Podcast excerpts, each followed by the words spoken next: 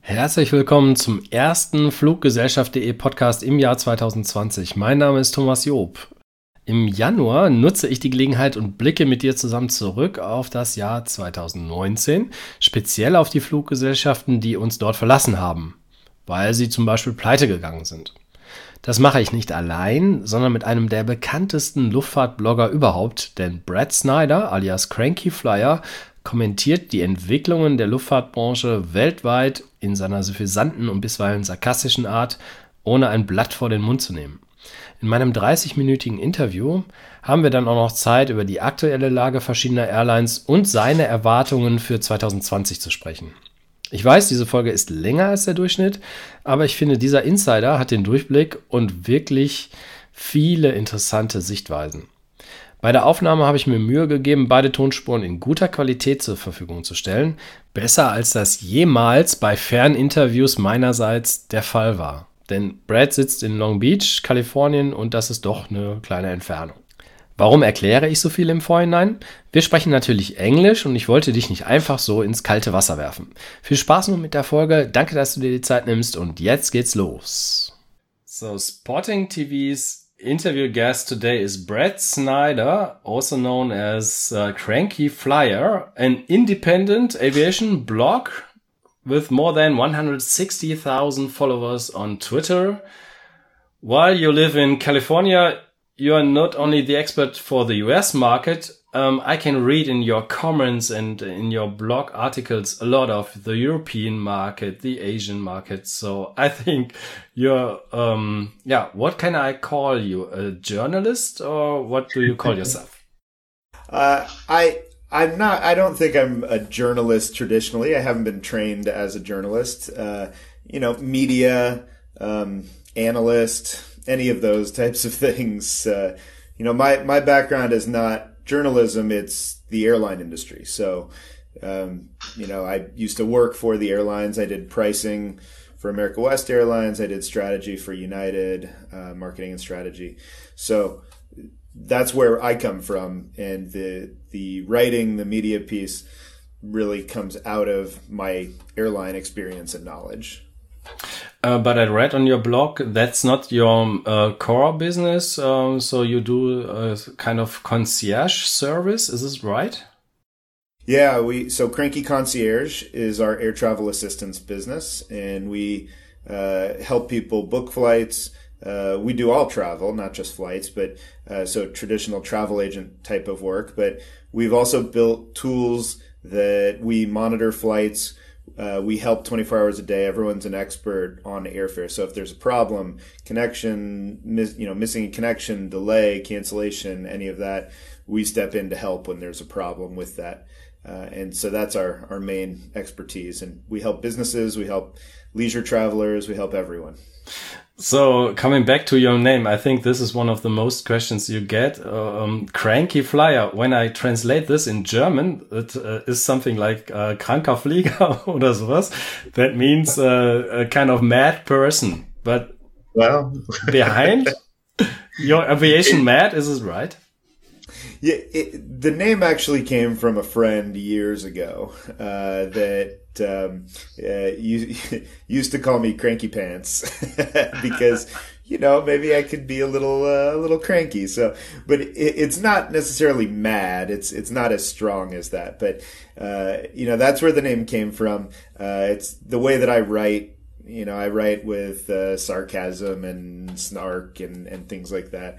Um, so I, I, think it fits, but I know sometimes the name confuses people. Uh, they, they think that I just hate airlines and get angry about what they do, but it's the exact opposite often because my background having worked for the airlines, I try and explain what the airlines are doing and why it makes sense and sometimes why it doesn't make sense. Yeah, the the, um, the idea why I contacted you is as uh, some years ago I did the same um, because you always do this list at the end of the year the airlines we lost. So we lost a lot of airlines uh, 2019. Maybe we can talk about uh, two or three um, and I switched to the list. So in the background, um, in the video, we can see the list scrolling. Oh, sure. And if someone is interested into uh, in going some deeper analysis, you um, yeah, he can do it.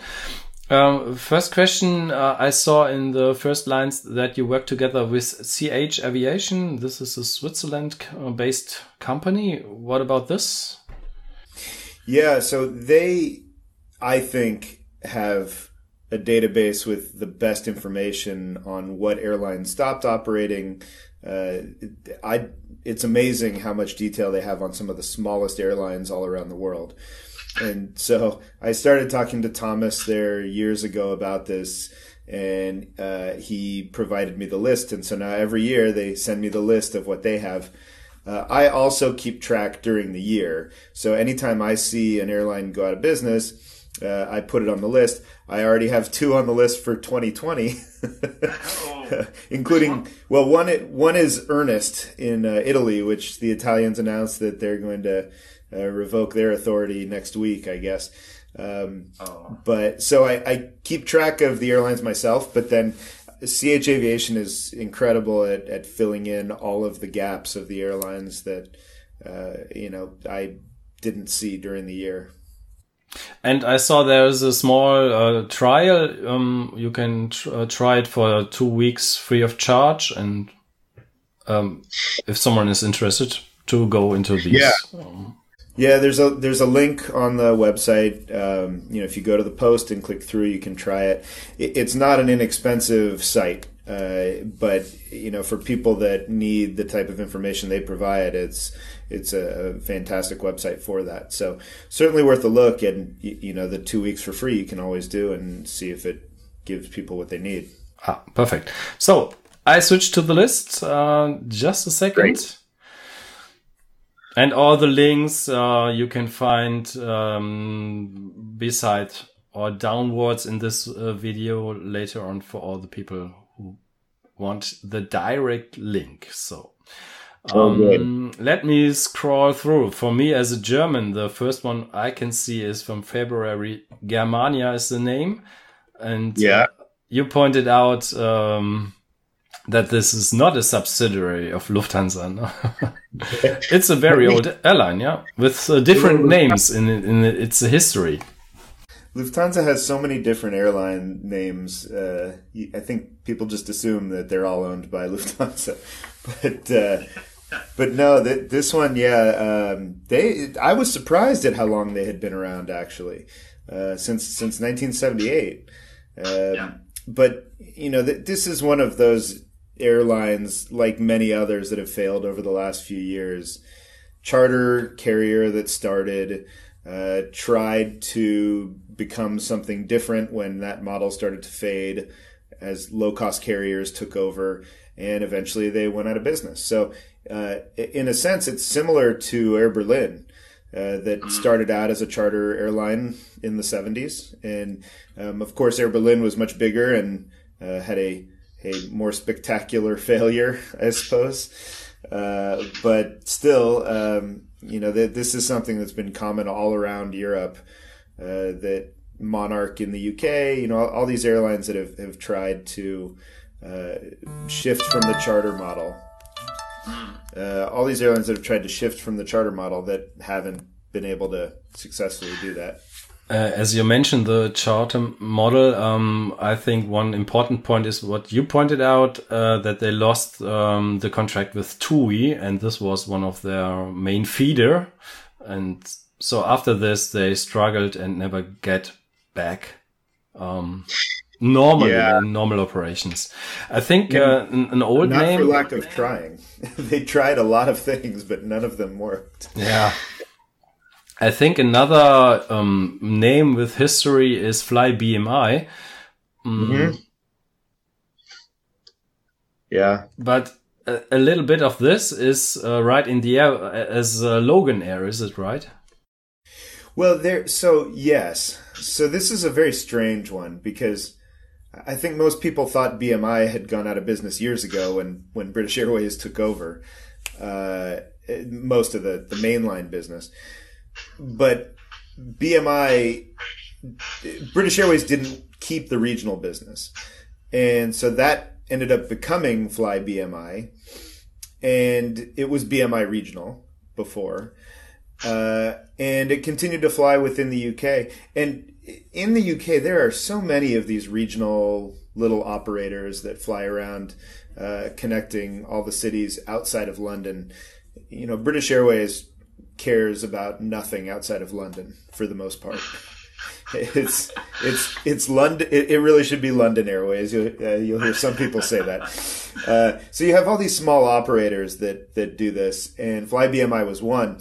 Now it didn't do well. Um, its parent also owns Loganair, uh, which is out of Scotland, which I actually flew this year, uh, Loganair has taken over some of those regional jets and some of the better routes that FlyBMI had. Uh, I will be curious to see how Loganair does if it uh, is trying to do too much or if it's successful. Uh, we'll see. But basically, the the owners of FlyBMI said we don't need this anymore. Okay. Uh, I know Loganair from my home base, airport Düsseldorf. I'm sitting in Berlin right now, but I come from this uh, western part of Germany and I saw Loganair. I think they fly to Birmingham. Is it right? I'm not sure. Uh, that sure is probably true. They fly a lot of those, and that's what they've been growing. Are some of those flights to the continent from these secondary cities, um, you know, throughout the UK, and of course they're a Scottish airline, uh, so they a lot of their operations are up there, which is what I flew this year. I flew from Edinburgh to Islay in Scotland. Um, but uh, yeah, they so they have they have uh, an interesting route map. So, what about uh, when I scroll through the list? I see a lot of uh, well known airline names. What are the most spectacular ones from your side? the most spectacular. Well, I, I think WoW Air is, is certainly one. Um, you know, WoW came on very quickly in Iceland, got a lot of airplanes, made a lot of very bad decisions, and uh, really they were trying to do the same thing Icelandair does, but they were trying to do it for cheaper. And you know, it, it is funny because Icelandair was always really the original low cost carrier, right? I, I, know. You know, Americans used to fly into Luxembourg uh, on Icelandair because it was so cheap, uh, back when fares were uh, were more controlled. Uh, this was the way to go. So uh, it's funny to think that you know as the low cost carrier gets older and grows up, then another low cost carrier comes in to try and do it better. Um, but WoW Air made a lot of bad moves, and it was really just a matter of time until it failed, uh, and it did. it failed. Uh, mm-hmm. so that was one of the most spectacular. Uh, I think um, Jet Airways was probably another big one out of India.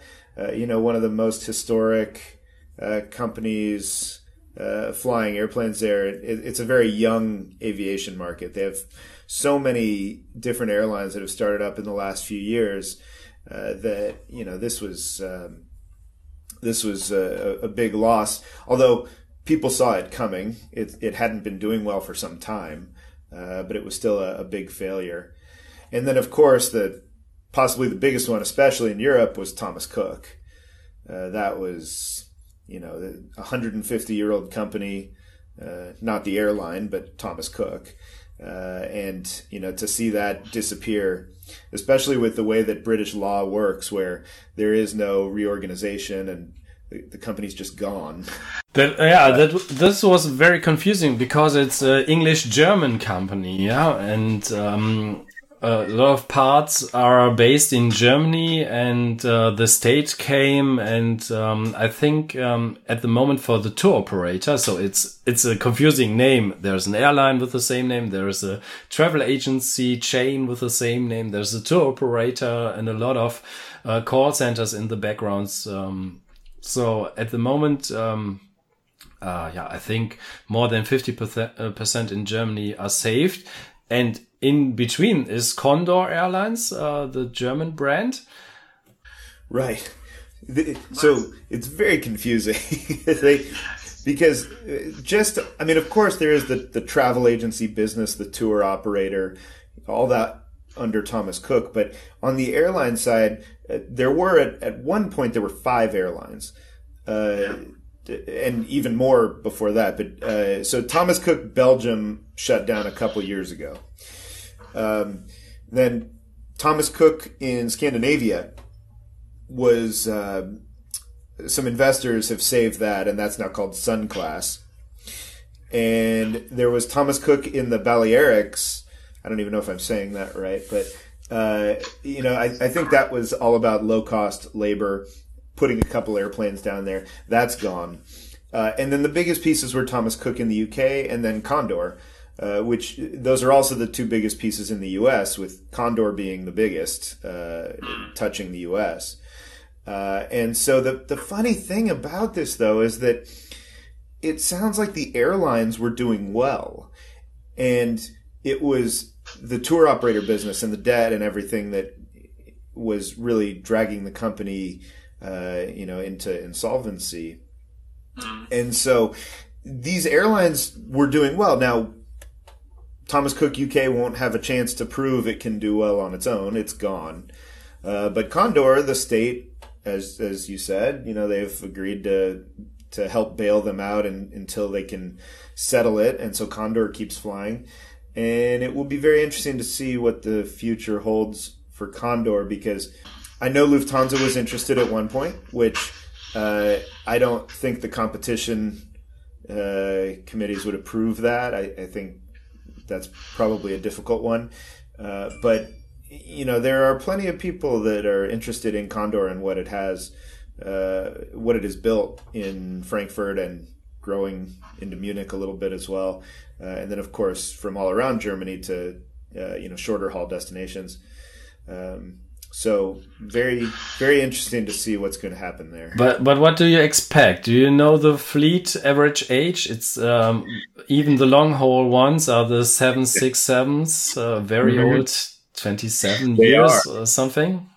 Yeah, 20, 25 to thirty year old. Uh, you know, but what what's interesting and unique, I think, is that most of the airplanes, especially on the wide body side, they have always been with Condor.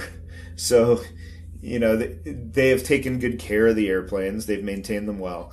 Uh, they can keep flying them, but at some point they will need a fleet renewal, and that's expensive. So you need to find out who's willing to put the money in to to do that fleet renewal. Uh, and I, I, think that's what they need to figure out now. You know, they, they have the state aid from the government uh, to keep them flying uh, mm-hmm. while they explore their options but it seems likely to me that another airline is going to have to step in or you know could be a, a package operator something like TUI you know don't don't know exactly but um, you know they, they lost a lot. When Thomas Cook went away Condor lost a lot. So uh, yeah. it, it's hard to know what will happen there.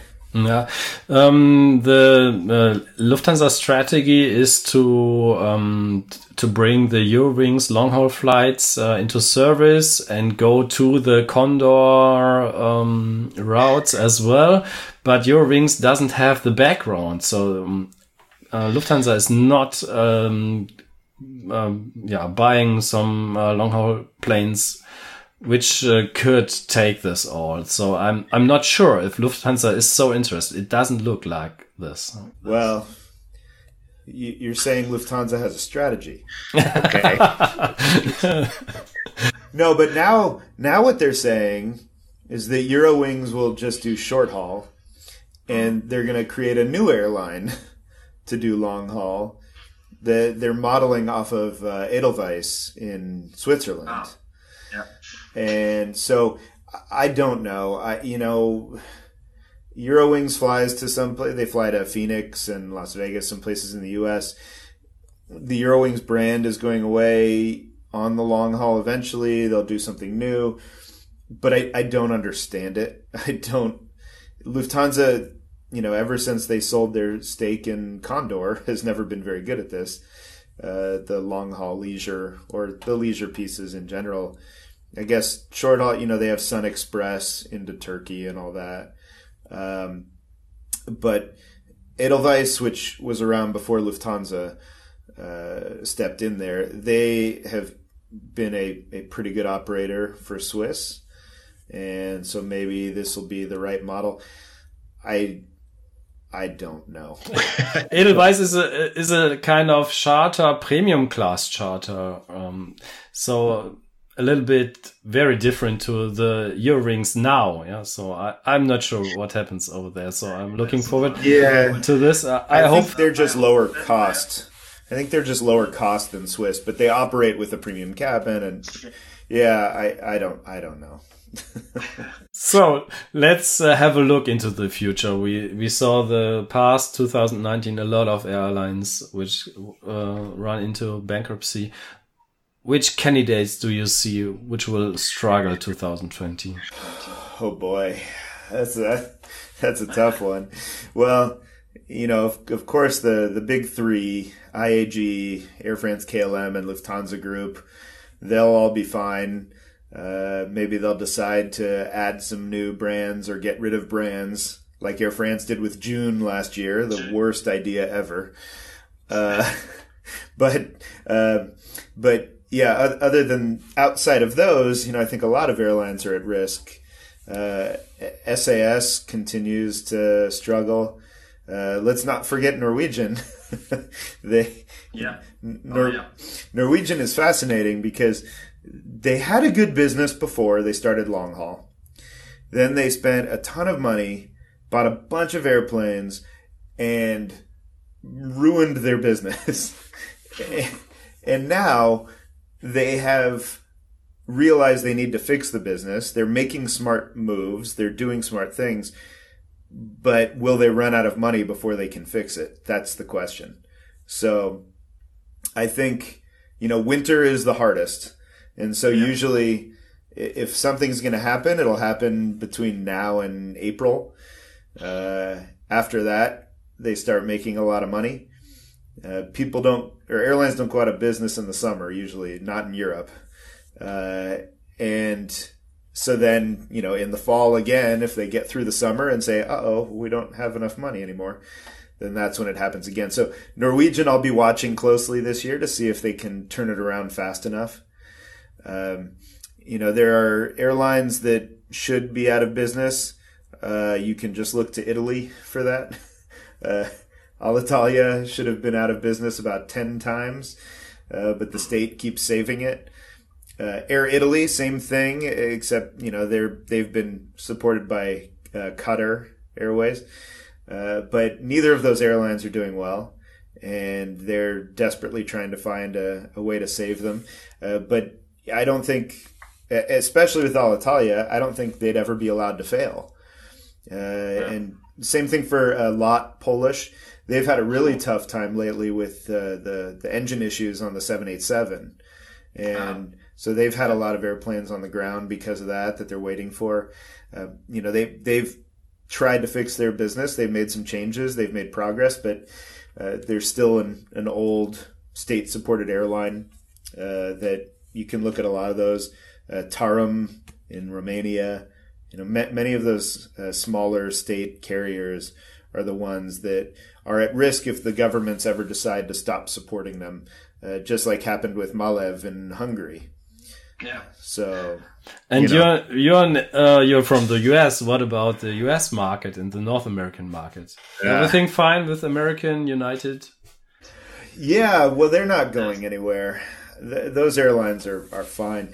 You know, the U.S. started uh, consolidating much earlier than in Europe, and we don't have the same uh, border problem that European airlines do with different traffic rights and everything else. And we, you know, airlines here don't need to keep all the brands the way Lufthansa and IAG and Air France KLM do. So, uh, you know, there, there really aren't many airlines in the U.S. you could look at and say that's an airline that's in trouble. Uh, if there were, it would be smaller carriers. Uh, okay. you know, smaller turboprop operators or independent operators. Uh, th- those are the ones that might find themselves in trouble. Uh, but really, there there isn't anything this year that uh, would point to a big airline failing it at all. So, thanks a lot, Brad, for your overview, yeah, and for your look into the future. Sure. One of my, my last questions is: uh, We are a spotting website. What do you think about plane spotting? Are you a plane spotter as well, or? Of course. I listen. I live near LAX, one of the best ah. plane spotting places in the world. I have uh, every September we have an event here where we go out to the In and Out Burger next to LAX and we watch the airplanes come in. And uh, it's fantastic. It, I'm lucky here. We have so many different airlines and uh, a lot of A380s, still a few 747s. Uh, it's it's a great variety, and we have great weather too, which is helpful. Um, but yeah, I, I, love spotting. I don't take photos. Uh, that's not my thing. Uh, but I love spotting and, and watching airplanes, and I take my kids to the airport to do it as well. ah, that's that's a good father. Yes. Uh, right. What what about the the video streaming and the live streaming? Do you know those guys uh, here in Europe who do this? I I so I don't really watch that much, but um, you know I, I do scroll through YouTube a fair bit and uh, you know look for some of those uh, windy days in Manchester where the Emirates A380 is uh, you know having a daring landing, or in Hamburg for that matter. Uh, but um, yeah, no, I, I I do like looking around, but I don't care about the live streaming as much. I, I'm more I'm more just looking for the more interesting clips that are out there.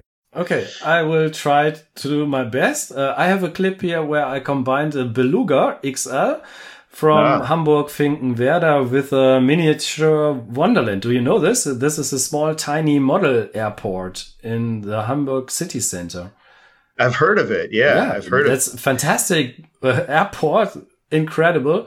I can send you the link and have a look. It's it's crazy. The combination of the the small model one to um, one hundred is uh, the size, and the big beluga from Finkenwerder Airport, yeah, from the um, factory. Yeah, send me the clip. I love it. so thanks a lot for your time, Brett, and uh, yeah, thanks for the outlook.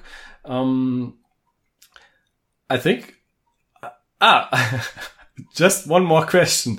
I, sure. Um, I googled a little bit uh, about uh, if there are any other interviews with you, and I see that you do a lot of interviews with um, CEOs of airlines as well. But there was one uh, with uh, a puppet. What is this all about? is it allowed? I want to, to, to show this picture here in the back. Yeah. This uh, was a guy from Air New Zealand. This was a crazy video I found. Yeah. Yeah, that was fun. So Air New Zealand, you know, they're a, they're a fun airline. Uh, but they had this, uh, this puppet that they decided was going to be the mascot of the, of the airline at some point. He's long gone now. Uh, but they did, they, they, Italian accent or something. I was it Italian? I don't know what that accent was, but that was years ago. Uh, but yeah, that was funny. I like that. I'll, I'll do an interview with a puppet anytime. Uh, you know, m- maybe I can get like a Berlin bear to talk to me or something like this from the uh, the the Olympic uh, pitch. Do you, you remember that from? Yeah, when was that? They were trying to get the Olympics, and they had the bear was the the mascot for it. Oh, uh, I don't know, not the 36 Olympics, I would say. I have to look this up now. I, I, I think I was there at the time, and I said, I don't know what's going on, but there was something going on. so you talked with the Berlin bear. How funny. I'll talk with any any animal that can talk. Uh, that that sounds great to me. so I spared this as the last question because if someone is disappointed with our interview, then I would say I link to that interview with that um, puppet. That's right. Uh, that, That's uh, right. you know, uh, yeah, so that was that was an interesting one. So the link is uh, uh, down here in the video or in the audio. I I spread it at Spotify as well. Um, so thanks a lot, Brad. And yeah, um, have a great 2020 with um, only few airlines which go bankruptcy. Maybe no. I hope so. But we can't I avoid this. Maybe every year, though. Every, every year. year, and yeah, maybe we see us um, next yeah. year with the next list.